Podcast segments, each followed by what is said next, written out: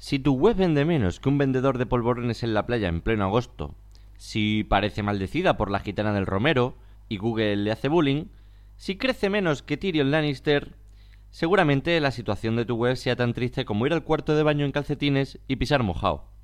Pero tranquilidad, en este podcast vamos a ver los típicos errores que se cometen en todo e-commerce y bueno, tratar de solucionarlo. Si te parece buena idea, vamos a ello.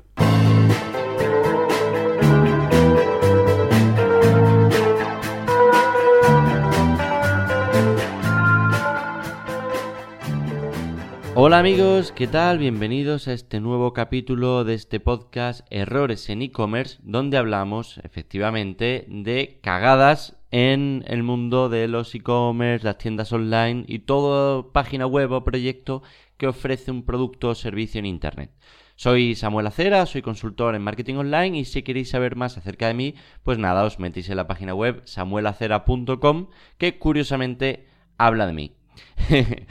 Bien, en este podcast, en este programa, vamos a hablar de un pecado capital que cometen muchísimas, bueno, páginas web, tiendas, e-commerce y tal, que es una mala planificación de contenidos.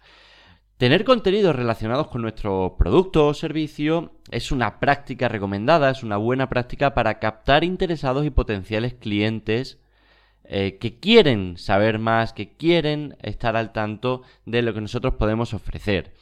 Y muchos, muchos, muchos proyectos con los que me encuentro, tiendas, etcétera, tienen pues un mal calendario o no tienen calendario de planificación de contenidos, no tienen un calendario editorial, no saben que van a sacar un miércoles, un jueves, un viernes y esto es algo que es necesario para darse a conocer. Es necesario para una buena estrategia de inbound marketing ir creando contenidos en diferentes formatos para captar a estos interesados. La creación de contenidos se divide en varias fases y uno de ellos, la primera, es la planificación, es decir, qué contenido voy a crear, qué título va a llevar, qué formato va a tener, cuándo lo voy a sacar. Y, esto es muy importante, bueno, pues tenerlo a, a, unas semanas vista, por lo menos a dos semanas vista, ¿no? ¿Qué voy a sacar dentro de una semana? ¿Qué voy a sacar dentro de dos semanas? ¿A qué ritmo lo voy a sacar? ¿Qué capacidad tengo para sacar este contenido, pues bien, si somos una única persona, pues en mi caso yo, pues puedo decir, pues mira, cada día puedo dedicarle una hora, dos horas a crear podcasts, a crear artículos, a crear videotutoriales, como estoy haciendo.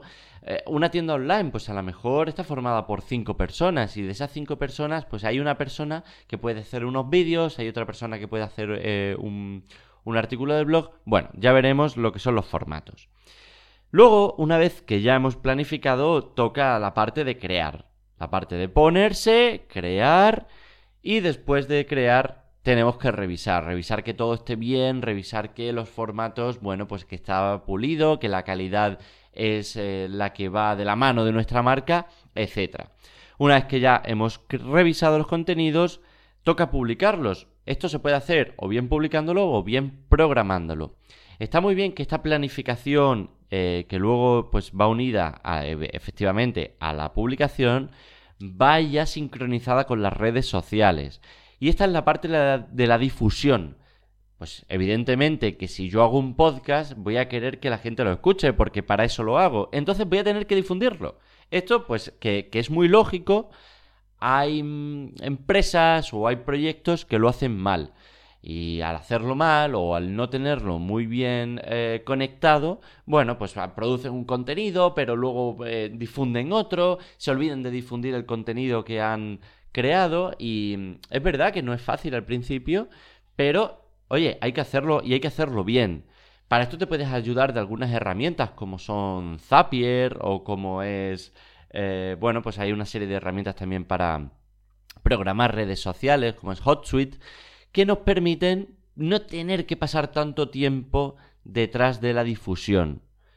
Pues oye, están ahí esas, herramientas, mejor utilizarlas que pasar del tema y no difundirlas.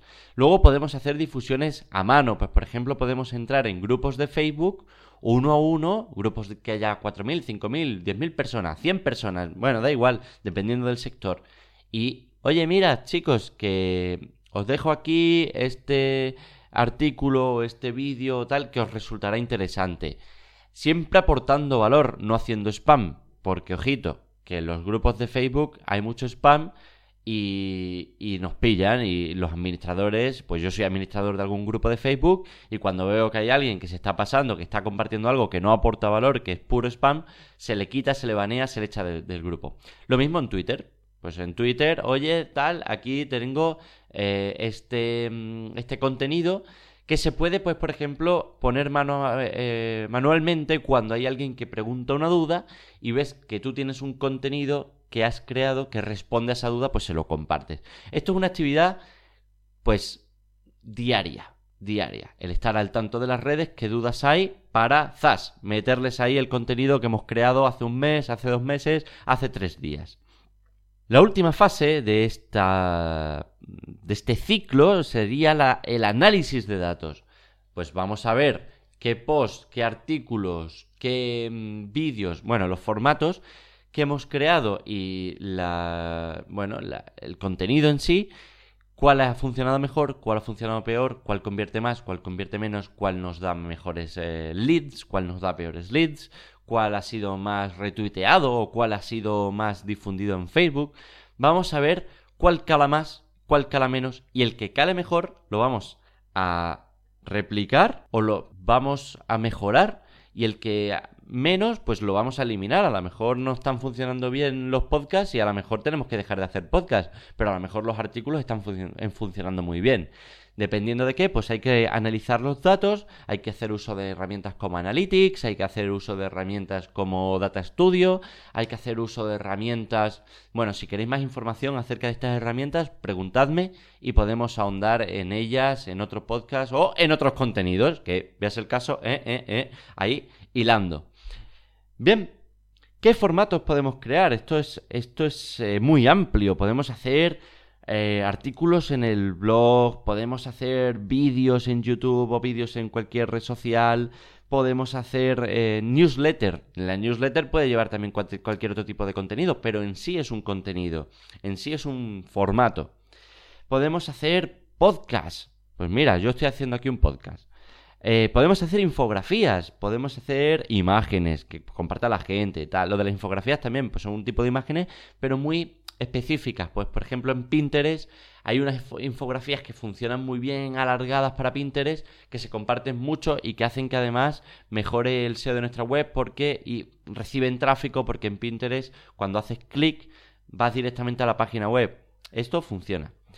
Eh, podemos hacer encuestas, podemos hacer un videojuego. En mi blog hay podéis ver cómo hacer un eh, inbound marketing con un videojuego, ¿no? Desarrollan videojuegos para empresas en Unity, pues mira, podemos hacer eh, un videojuego, una aplicación, por ejemplo, para hacer eh, marca y para es un formato de, contenido diferente que podemos compartir y que a la gente o dependiendo de a qué buyer persona le puede atraer más o menos.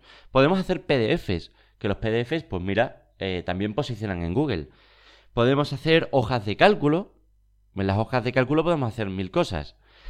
Eh, podemos hacer plantillas. Pues podemos hacer plantillas de mm, cualquier tipo de... Pues mira, una plantilla de una planificación de contenidos, ¿por qué no?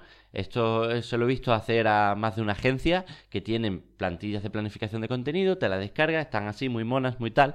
Eh, normalmente son bastante complejas, tienen para mi gusto demasiadas casillas, pero bueno, es que intentan hacer una plantilla que, valga para todo el mundo y que, a todo, y que haya gente que, quiera hacer una planificación de contenidos muy complicada y les valga. Y ya están haciendo ellos, pues también contenidos para difundir y para darse a conocer. Vale, formatos hay muchos más, pero estos son un poco los básicos, los que dentro de un e-commerce se puede hacer. Y esto eh, ya hemos dicho que el objetivo que tiene es captar leads, eh, conseguir audiencias, porque si conseguimos tráfico vamos a poder hacer luego audiencias para hacer remarketing en AdWords, en Facebook, en Instagram.